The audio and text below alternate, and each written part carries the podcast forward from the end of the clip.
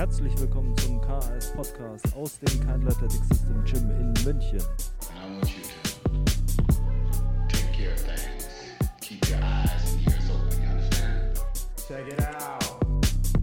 Herzlich willkommen zur nächsten Folge des KS Podcasts. Mein Name ist wie immer Sebastian Keindl von Keindl Athletic System und ich heiße euch herzlich willkommen zu dieser nächsten Runde und äh, einem für mich zumindest brandaktuellen Thema, denn der Auslöser war eine Frage in der QA diese Woche. Ich habe eine Instagram QA gemacht. Ich äh, plane das wieder sehr regelmäßig zu machen. Also überlegt euch ein paar gute Fragen. Ähm, ich möchte vielleicht als erstes mal vorne anstellen, natürlich liegt es mir nicht am Herzen, irgendwie den zu kritisieren, denjenigen, der diese Frage gestellt hat. Das ist überhaupt nicht meine Intention, sondern die Frage hat mir einfach verdeutlicht, wie viel Schwierigkeiten manche Coaches haben in ihren Überlegungen zu Tra Training, einfach aufgrund der Informationen, die kursieren und die ihnen vielleicht auch so entgegengebracht werden. Also es geht mir einfach nur darum, äh, meine Sichtweise zu schildern für euch, um euch vielleicht ein bisschen zu helfen, wie man oder wie ich zumindest empfinde, dass man einen einfachen Zugang zu Training, Trainingsplanung bekommt und auch an ein besseres Fahrwasser kommt in der Trainingsplanung. Und nicht immer das Gefühl hat, man äh, hat nur Probleme und weiß eigentlich nie, was das Richtige ist, weil das ist natürlich das Typische als Coach, dass man immer sieht, äh, wie schwierig es ist, äh, konstant Progress zu erreichen, Training zu planen. Nichts, nicht umsonst war der Vortrag in der Krafthalle in Köln Schönen Gruß an die Krafthalle. Es war sehr schön bei euch ähm, zu dem Thema Progress im Training. Die Frage, um die es heute geht, war, hat konventionelles Krafttraining seine Berechtigung oder eine Berechtigung im Athletiktraining? Und das Erste, was es in mir ausgelöst hat, war tatsächlich, dass ich mich gefragt habe, was ist konventionelles Krafttraining? Und das meine ich gar nicht blöd, sondern ähm, tatsächlich wusste ich es nicht. Also ich ähm, hatte natürlich die Vorahnung, dass es darum geht, um Handeltraining, vielleicht Gerätetraining. Ich habe keine genaue Definition. Das, was es mir in mir nur ausgelöst hat, ist, dass ich mir gedacht habe, hm, wie kommt man auf diese Idee? Und für mich signalisiert das vielleicht auch so ein bisschen einen Druck, dass man sich denkt, okay, darf ich diese Sachen überhaupt benutzen im Training mit meinen Athleten oder werde ich dann dafür kritisiert von anderen Coaches oder ähm, keine Ahnung. Äh, also ich habe in dem Fall tatsächlich nicht viel Kontext zu konventionellem Krafttraining als Begriff, aber es zeigt mir eben, dass ein großes Problem immer noch ist, dass in falschen Boxen kategorisiert wird und äh, nicht nach Nutzen. Also das ist ja etwas, was ich immer wieder versuche zu erklären, dass es einfach sinnvoll ist im Training Inhalte, Methoden, also wenn ich von Trainingsmaßnahmen spreche, sollte man vielleicht vorne anstellen, dann sind es immer Methoden, Trainingsübungen, äh, Trainingseinheiten. Und diese Inhalte nach dem Nutzen auszusuchen und nicht direkt nach Kategorien. Wir haben uns äh, früher immer über den Begriff Functional Training aufgeregt, ähm, weil, naja, was ist nicht funktionell und was ist funktionell? Diese Unterscheidung ist einfach irgendwie blöd. Man kann natürlich Kettlebell-Übungen und Langhantelübungen unterscheiden, weil es ein Implement ist, ein, äh, ich darf nicht so viel Englisch reden, äh, ein äh, Gegenstand, den man nutzt im Training, aber man kann natürlich äh, schlecht irgendwie sagen, welche Übung funktionell ist oder natürlich oder unnatürlich. Zumindest, glaube ich, ist da ist es sehr viel Definitionssache. Das, worum es mir aber geht, ist wenn ich Training einfach nur betrachte als Prozess, in dem ich Probleme löse, und zwar die Probleme meiner Trainees und natürlich dadurch auch meine, denn meine Aufgabe als Trainer ist nun mal, diese Probleme zu lösen. Wenn ich das so interpretiere, dann sind die Übungen, die ich auswähle, zum Beispiel ja nur die Mittel, die am besten geeignet sind, um dieses spezielle Problem, also mit dieser Zielsetzung und dieser Person zu lösen. Und das ist die Grundlage dafür, dass man Trainingspläne schreibt. Man sitzt da und versucht einen Ansatz zu finden, über mehrere Wochen konstant ein Problem zu lösen und zwar immer besser zu lösen. Und je fortgeschrittener mein Trainee ist, äh, desto schwieriger wird es natürlich, diese Probleme zu lösen, weil desto schwieriger ist es, Gains zu machen, also Fortschritt, Progress zu machen.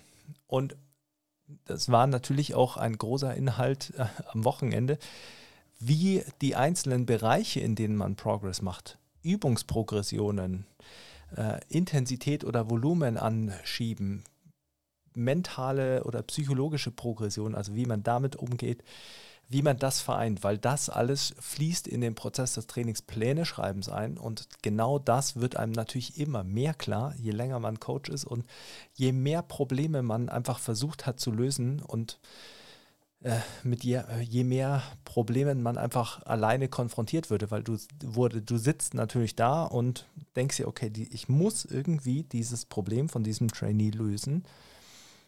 Das ist meine Aufgabe und du kommst nicht drum rum. Du kommst nicht dem Ganzen aus. Und das ist natürlich auch immer ein Druck. Und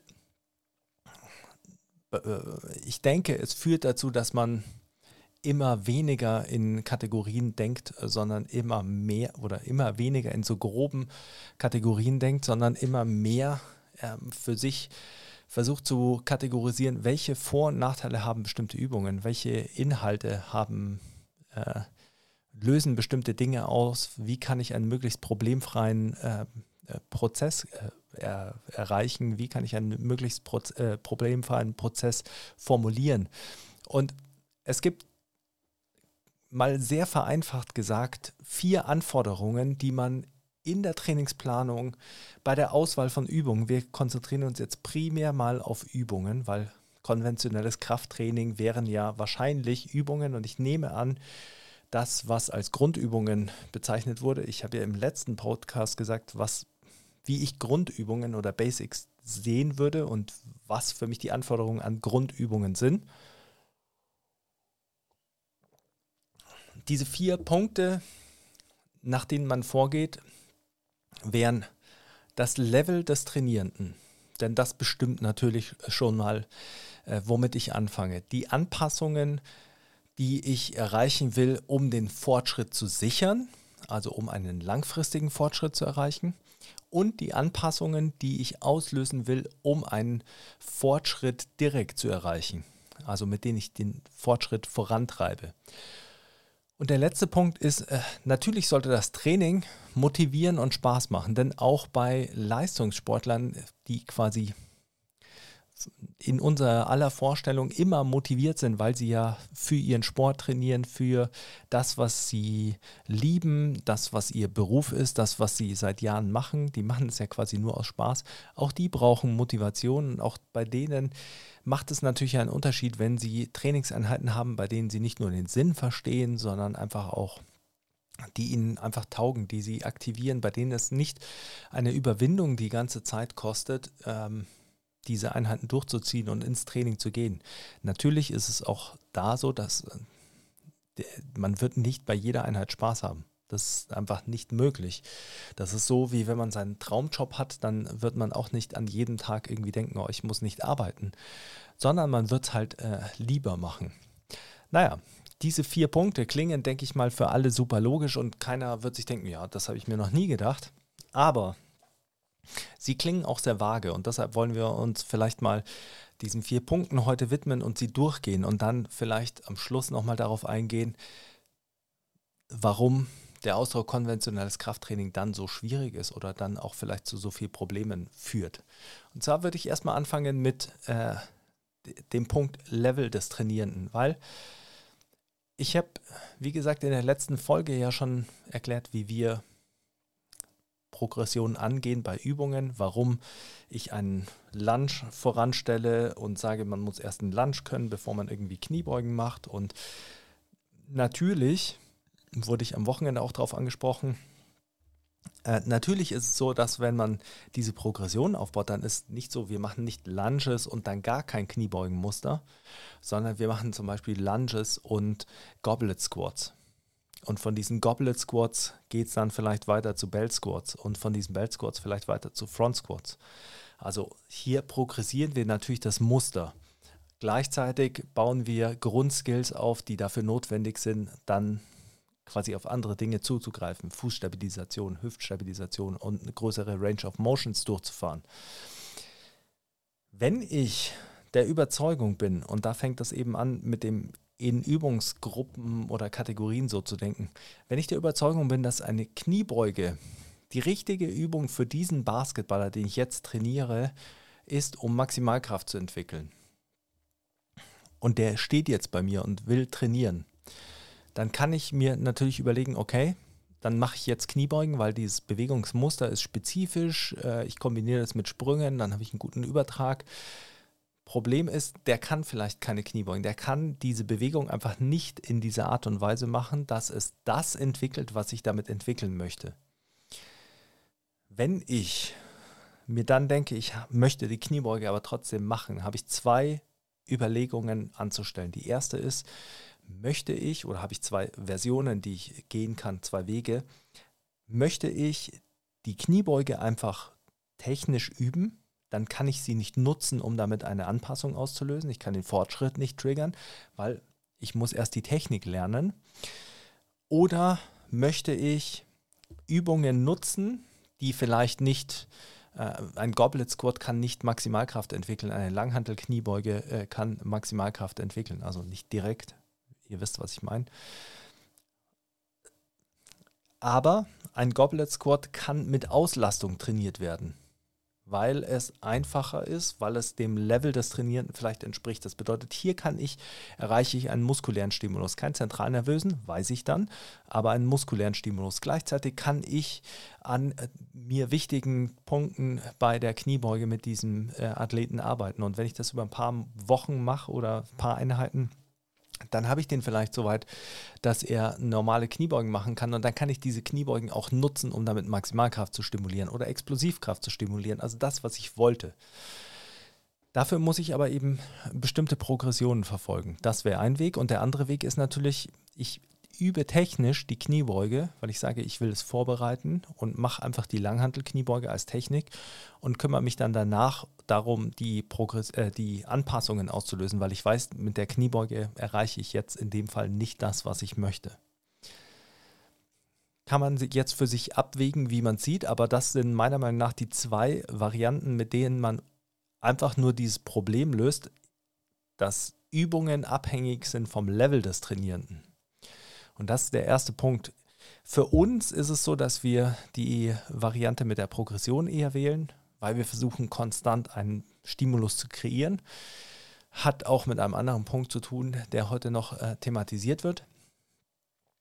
Wenn man das so aufbaut, dann hat man einfach die Möglichkeit, sehr viele Cues zu setzen, sehr viele Dinge zu entwickeln und dann schon ein besseres Verständnis für die Bewegung zu kreieren.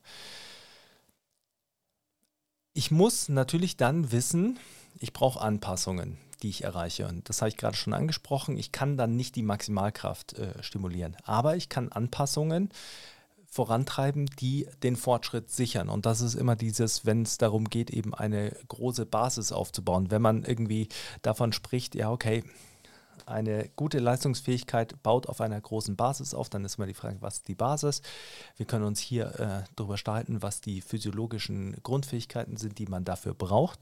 Was man aber schon mal weiß, ist quasi, äh, Muskelquerschnitt ist eine Grundlage in gewisser Weise für Kraft, weil ich das dann neuromuskulär ausnutzen kann. Ich äh, weiß natürlich auch, dass es eine Faserverteilung gibt, die stimuliert wird, unterschiedlich stimuliert wird durch unterschiedliche Trainingsinterventionen. Aber ich kann mich hier darum kümmern, zum Beispiel ein, mit diesem Basketballer ein sauberes Sprungmuster aufzubauen mit einfachen Jumps, die er beherrscht, in denen er Output kreiert und die kann ich dann schon nutzen, um zentralnervösen Stimulus zu liefern.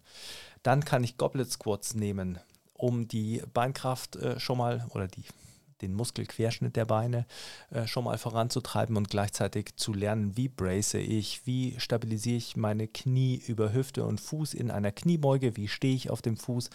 Das Ganze unterstütze ich dann noch mit Lunges oder Einbeinkniebeugen-Varianten aus den genannten Gründen im Basics-Podcast. Und so kann ich quasi, setze ich eine Anpassung zusammen, eine Basis an Anpassungen. Und das ist auch immer das, was ich meine, wenn ich davon rede Ein, die Anpassung ist nicht eine Übung im Trainingsplan, sondern ist die ganze Trainingseinheit und ist natürlich die Summe der Trainingseinheiten. Also man muss im Ganzen denken. Es ist ein komplexes Problem und wir lösen das in einer komplexen Antwort. Und ich kann so eine solide Basis an Bewegungen aufbauen, eine solide Basis an Kraft, eine solide Basis an Arbeitskapazität oder eben an spezifischer GPP. Ich möchte an dieser Stelle auch nochmal darauf hinweisen, dass GPP nicht ein Begriff ist, der äh, eine Fähigkeit oder eine äh, Voraussetzung für alle darstellt, sondern GPP ist natürlich auch kontextspezifisch. Also GPP für einen Powerlifter ist was anderes als GPP für diesen Basketballer, über den wir hier heute reden. Ich kann also diese Basis aufbauen.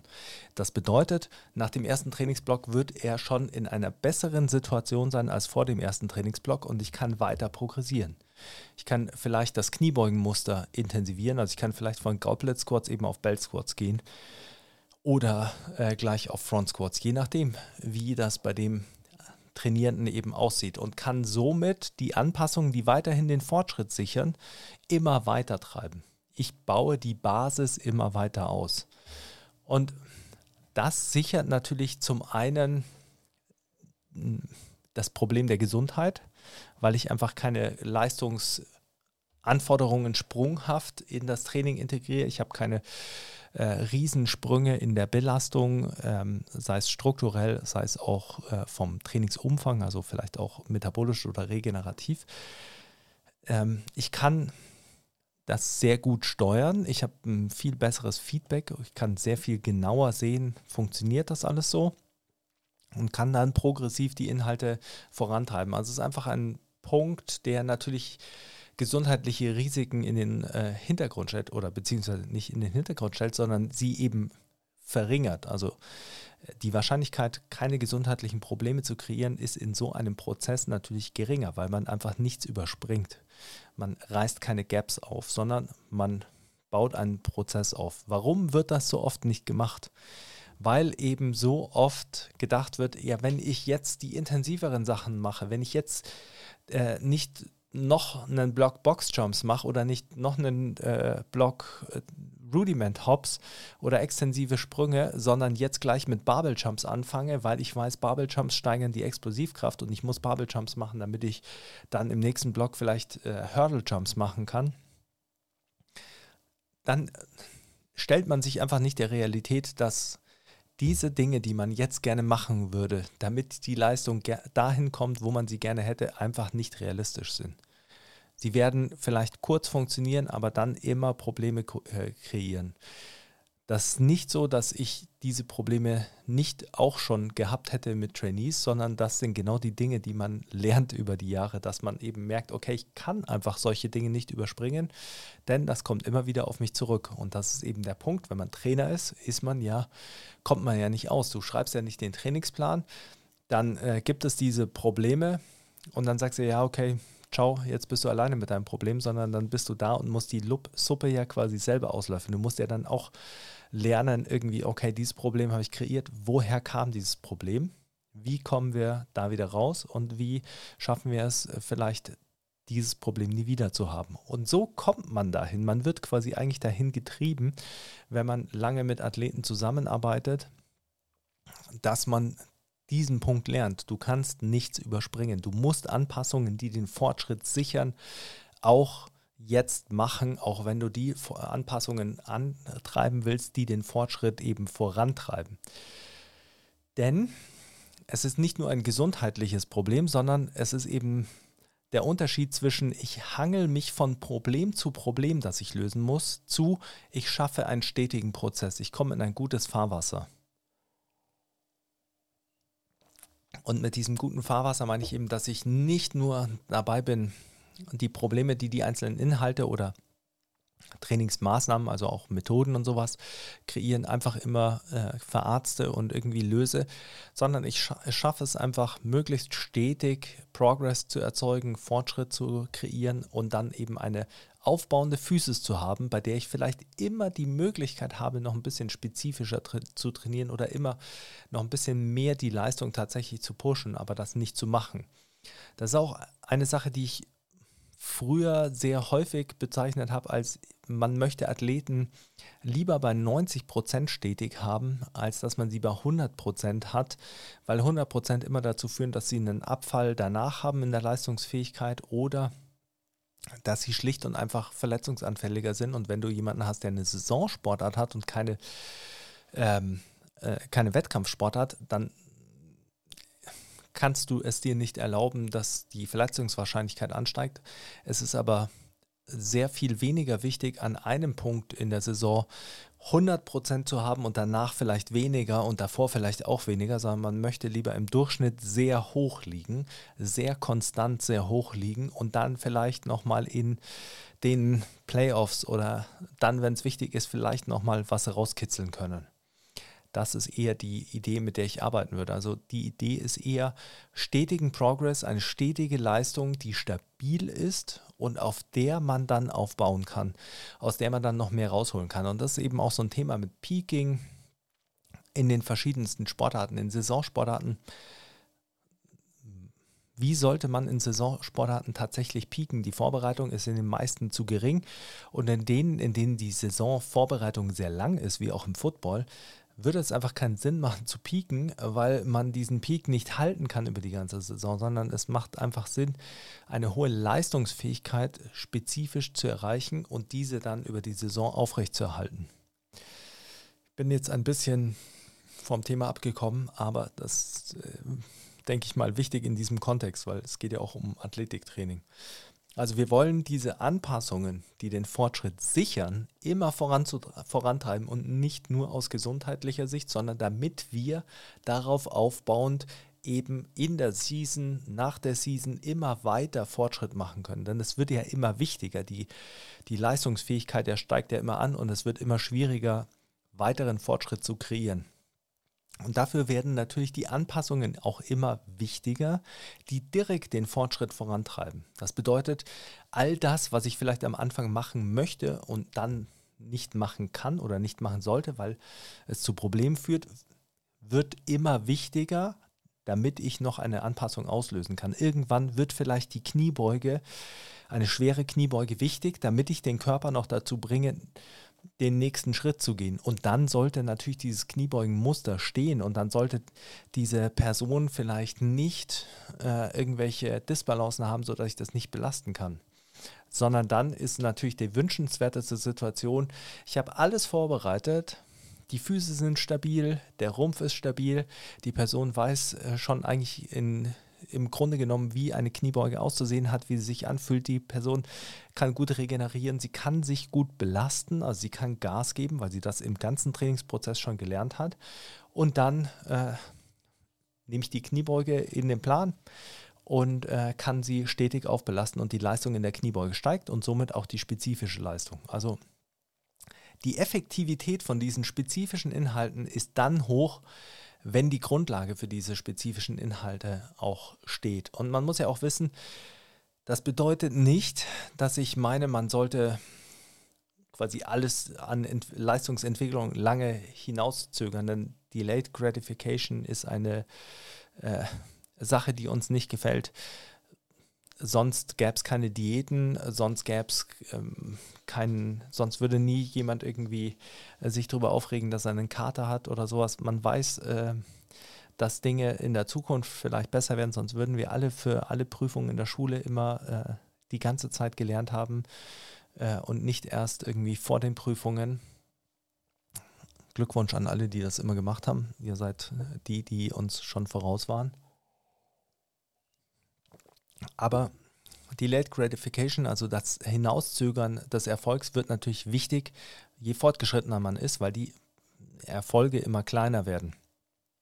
Aber gleichzeitig ist es natürlich auch so, dass wenn ich jemanden am Anfang im Training motivieren will, dann kann ich nicht sagen, okay, wenn wir das jetzt so machen, dann ist in zehn Jahren dein Training wirklich gut, aber wir müssen uns jetzt darum kümmern, dass in zehn Jahren dein Training wirklich gut ist.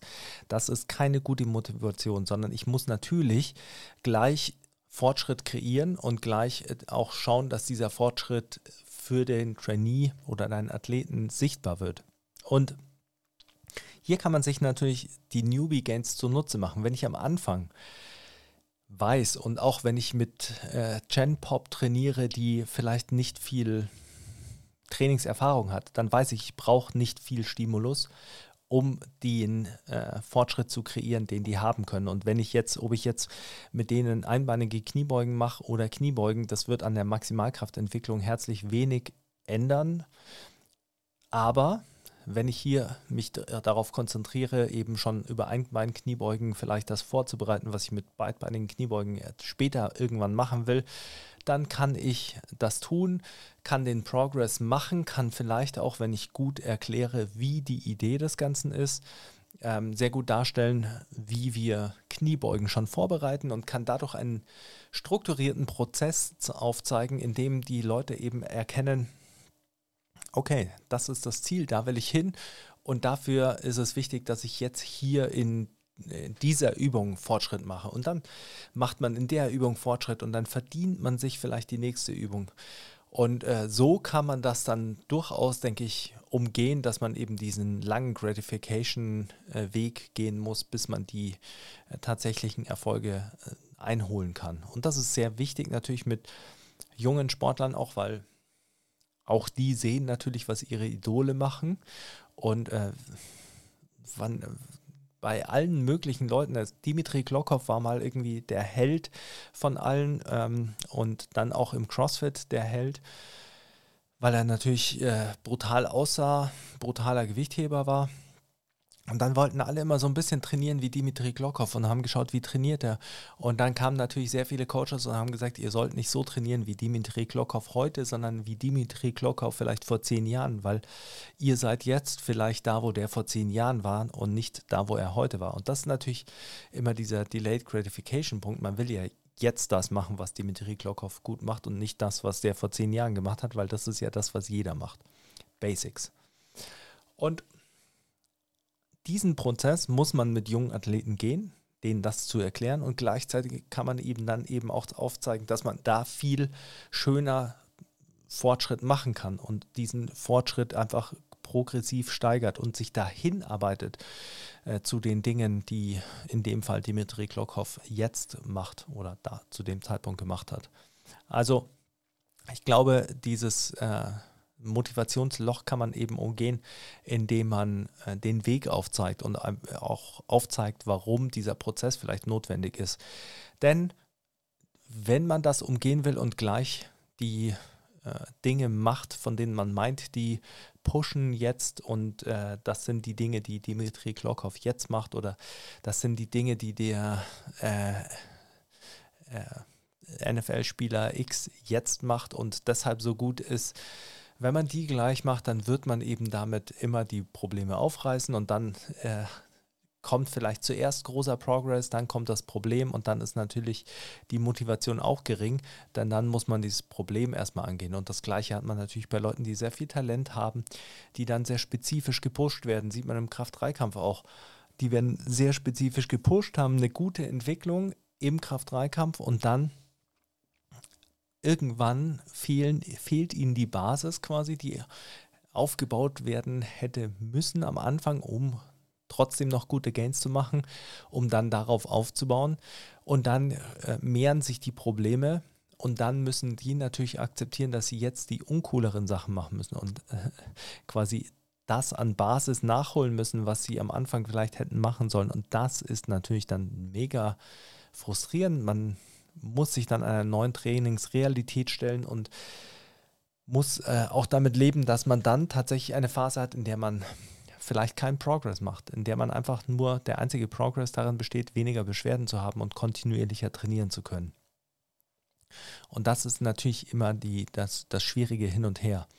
Der vierte Punkt in der Auswahl äh, von Trainingsmitteln ist natürlich, es muss motivieren und Spaß machen. Eine Einheit sollte auch immer so aufgebaut sein, dass sie Spaß macht, dass sie einen guten Fluss hat, also dass die Einheit in sich irgendwie flüssig zu trainieren ist, dass sie äh, für den Trainierenden irgendwie Sinn macht, dass es äh, einen pusht.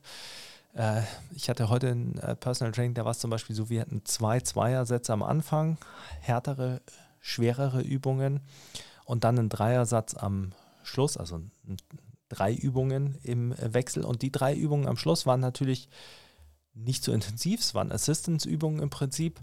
Äh, die waren nicht so intensiv. Das bedeutet, die konnte der Trainee sehr flüssig durchziehen. Und dann habe ich gemeint, dass sehr gut ist, weil sich das Tempo dieses Trainierenden über die Wochen, letzten Wochen massiv gesteigert hat. Also seine, sein, seine Arbeitskapazität wird immer besser. Er wird natürlich auch stärker und muskulöser. Das ist ja einfach ein Prozess des kontinuierlichen Trainierens. Aber das ist so der Punkt, wo man merkt, okay, der kann jetzt viel mehr Gas geben äh, im Training. Das, heute waren es, äh, wenn man alle Übungen zusammennimmt, 8, 16, äh, 16 und 24, 30, nee, 28, äh, 28 Sätze, glaube ich. 28, ja, sowas. Oder zwei, nee, 32 Sätze, Entschuldigung. 32 Sätze waren es, äh, die gemacht wurden. Und ähm, in einer Stunde sehr gut, dazu noch äh, aufwärmen. Da wurde Gas gegeben und der hat dann selbst natürlich auch gesagt, ja, okay, es ging auch hinten raus besser, weil die Übungen waren nicht so schwer. Da konnte ich dann quasi einfach, äh, kann man kontinuierlicher von Übung zu Übung wechseln.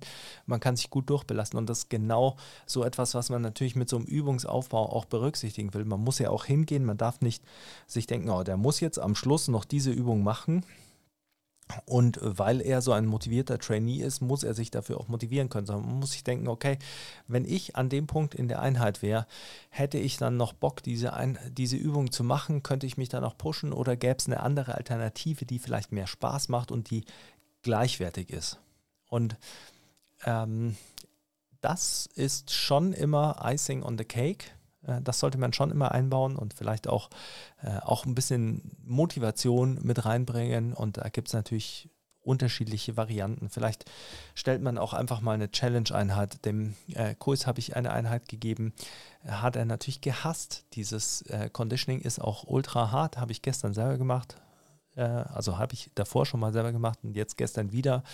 Ähm, ist ultra hart, tut sehr weh währenddessen, aber es ist natürlich auch einfach sowas, okay, da bekommt man vielleicht auch mal, wenn man motiviert ist, so einen Test äh, vorgesetzt, wo man sich denkt, okay, da muss ich mich durchhauen. Und ähm, auch das kann motivieren, dass man einfach eine Vorgabe bekommt. Ist natürlich da jetzt in dem Fall jemand, der eben, bei dem ich weiß, der nimmt diesen Test auch an, nimmt den ernst und ballert da durch äh, und hat dann eine andere Erfahrung. Und sowas muss man auch strategisch einbauen, einfach um äh, zu sehen, dass man die Motivation hochhält, dass der Spaß am Training auch hoch bleibt. Denn wir alle funktionieren nicht so, dass wir äh, Trainingseinheiten einfach nur machen, weil wir immer intrinsisch motiviert sind oder nur machen, weil wir den Sinn darin sehen, sondern in gewisser Weise haben wir alle eine bestimmte Verknüpfung äh, mit einer bestimmten Erfahrung in einem Training. Vielleicht ist das ein Dauerlauf, ist immer ein bisschen was ruhigeres, meditativeres, vielleicht mit mehr Selbstgesprächen als eine harte Krafttrainingseinheit, die vielleicht einfach dieses etwas Charakterisierendes hat, wo man sich denkt, okay, es ist viel mehr Up and Downs und ich muss mich einfach immer pushen und hypen und was weiß ich. Und all das muss man lernen all, aus all dem kann man unterschiedlich viel Spaß und Motivation ziehen. Deshalb mögen nicht alle Leute jedes Training oder jede Art des Trainings, sondern man hat unterschiedlich Vorlieben. Wenn wir diese vier Punkte zusammennehmen, dann kann man sich überlegen, ich, ich muss mich also darum kümmern, welche Übungen kann der Trainierende überhaupt machen was entspricht dem Level? Welche Anpassungen sichern den Fortschritt und kann ich die mit diesen Übungen äh, abdecken? Welche Anpassungen sichern den, äh, lösen den Fortschritt aus, also treiben die Leistungsentwicklung spezifisch voran und kann ich die mit den momentanen Übungen überhaupt erreichen? Und wie baue ich Einheiten, dass sie motivieren und Spaß machen? Und wie ist mein roter Faden des Progresses über die Einheiten und über die Blöcke hinweg? Und wenn ich diese Überlegungen anstelle, dann ist da einfach kein Platz dafür, dass ich mir denke, dafür sollte ich konventionelles Krafttraining nicht nutzen, sondern nur Übungen mit der Kettlebell.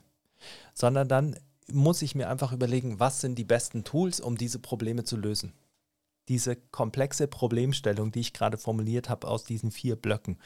Wie löse ich diese Probleme? Und das gehe ich Schritt für Schritt natürlich irgendwie durch und dann bleibt etwas übrig. Und wenn da eine Übung aus dem konventionellen Krafttraining die beste Lösung ist, weil dieser Athlet vielleicht auch als einzigen Widerstand nur eine Langhantel hat, dann weiß ich, wäre es besser, wenn ich weiß, wie ich das äh, gewinnbringend nutze und risikominimierend nutze.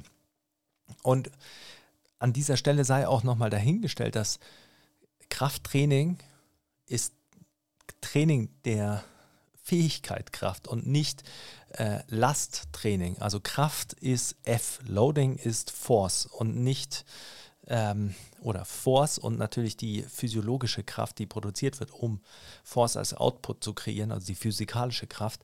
Es ist nicht die Last, die wirkt und das ist schon einfach zentral auch in diesem Punkt nochmal zu erwähnen, denn wenn ich Sprünge einbaue, dann muss ich natürlich auch wissen, was ist die Auswirkung von diesem Sprung, wie viel Kraft wirkt bei diesem Sprung, wie viel Kraft muss ich vielleicht äh, generieren können und absorbieren oder nicht absorbieren, man absorbiert sie nicht, sondern wie viel Kraft muss ich bremsen können, ähm, wie viel Kraft mit, muss ich managen können, um diese Sprünge eben äh, ausführen zu können. Denn nur weil ich Körpergewicht benutze, heißt das natürlich nicht, dass die vielleicht eine niedrige Anforderung darstellen. Also auch bei Sprüngen muss man sich natürlich Gedanken darüber machen, wie ist die Progression, wie führe ich die dahin, das so machen zu können, wie ich es möchte. Und das ist deshalb natürlich ein wichtiger Punkt, weil auch Sprünge können Krafttraining vorbereiten. Das geht alles Hand in Hand. Warum äh, brauchen Läufer Krafttraining?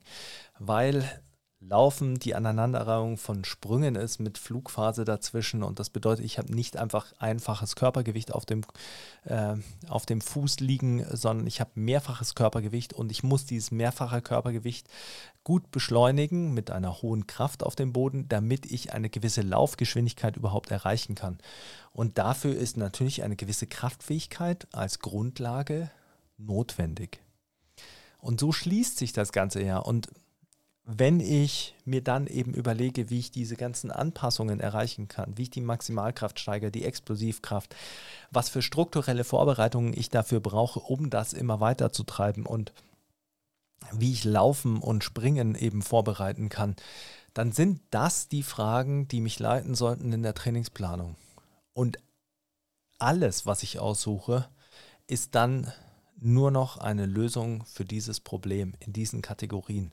Und ob das dann irgendjemand unkonventionell bezeichnet oder konventionell oder plyometrisch oder nicht plyometrisch, äh, ist dann im Prinzip egal. Und natürlich brauchen wir gewisse Kategorien, in die wir Übungen eingruppieren können, damit wir mental damit umgehen können, damit wir einfach quasi unsere Schubladen aufräumen können.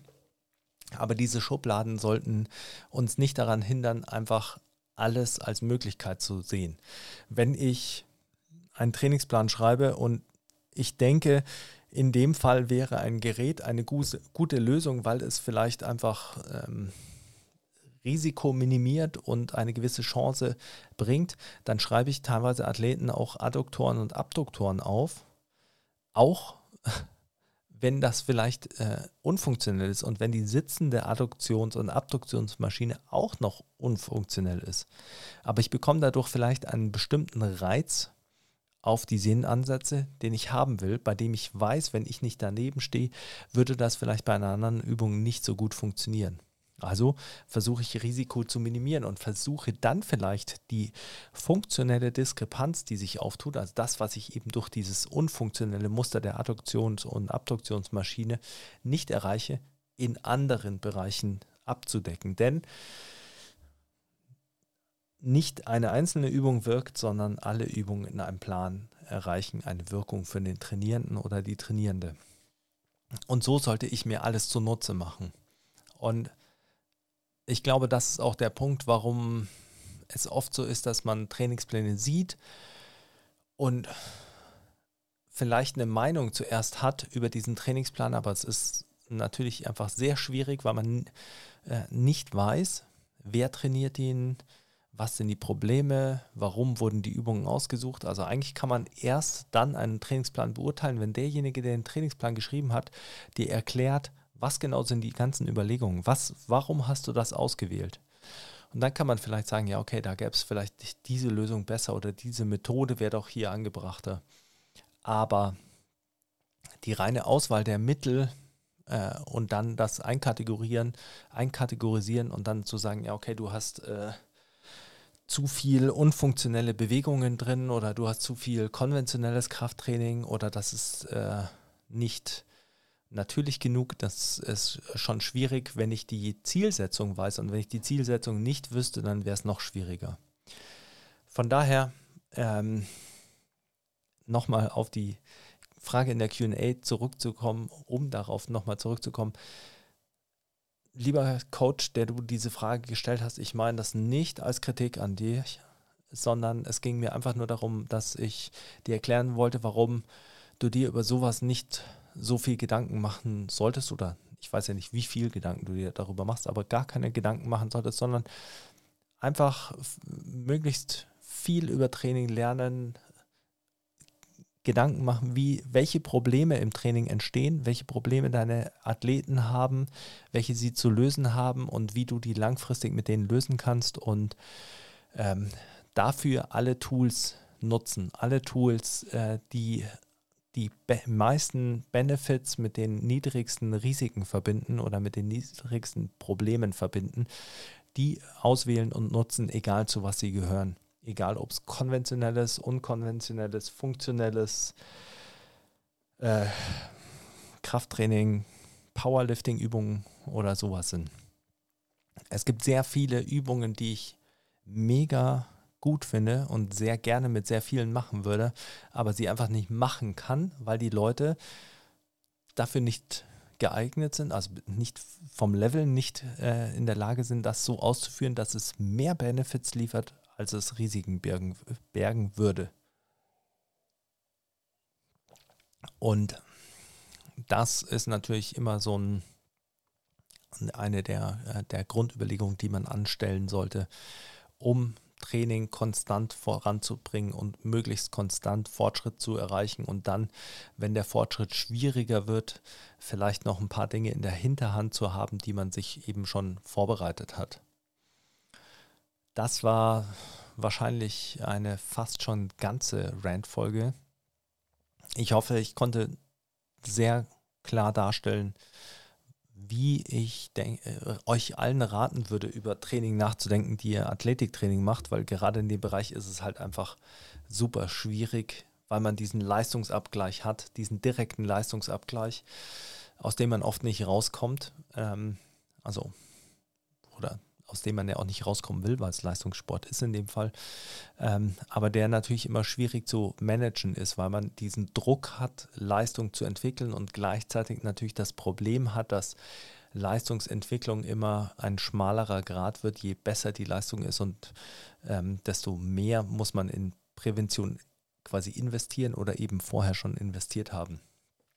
Und gleichzeitig ist das eben ein Punkt, von dem alle Coaches profitieren können, auch wenn man nicht mit Leistungssportlern arbeitet. Denn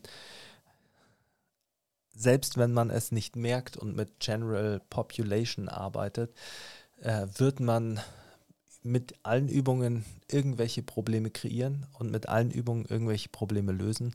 Und man sollte einen Trainingsplan zusammenstellen, in dem man eine möglichst gute Symbiose aller Übungen erreicht. Falls euch zu diesem Thema Fragen jetzt auf dem Herzen liegen, dann stellt die in die Kommentare. Ich werde sie alle beantworten. Ähm, wenn ihr das Ganze auf, äh, auf Podcast gehört habt, auf Spotify oder Apple Music oder auf welcher Plattform ihr auch immer diesen Podcast hört, gehört habt, dann äh, und es hat euch gefallen, lasst mir eine Bewertung da und äh, schreibt mir einfach äh, entweder an kontakt at kindle-athletik-system.de eure Frage oder slidet auf Instagram in die DMs und schreibt mir die Frage.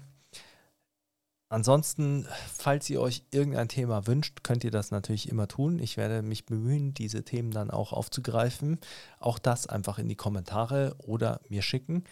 Ich freue mich wirklich, äh, diese ganzen Dinge mit euch teilen zu können. Das sind Sachen, die ich für mich ja auch erarbeiten musste und lernen musste. Und ich denke, wenn ich ein paar von euch erreiche, denen das dann hilft, dann ist das äh, auf jeden Fall mehr wert, als wenn es nur mir jetzt hilft.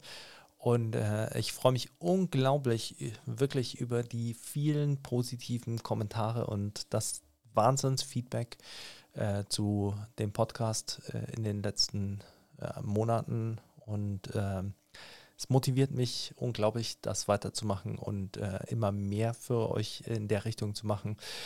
Gleichzeitig ist jetzt aber auch der Trainingsplanungskurs im Fokus und noch äh, das GPP-Manual. Also es gibt äh, genug zu tun. Ich wünsche euch jetzt erstmal eine fantastische Woche. Viele PRs, motivierendes Training, viele Anpassungen, die euren Fortschritt sichern, viele Anpassungen, die euren Fortschritt vorantreiben und äh, viele geile Trainingspläne, die ihr schreibt. In diesem Sinne bin ich raus und äh, schreibe jetzt Trainingspläne. Adios.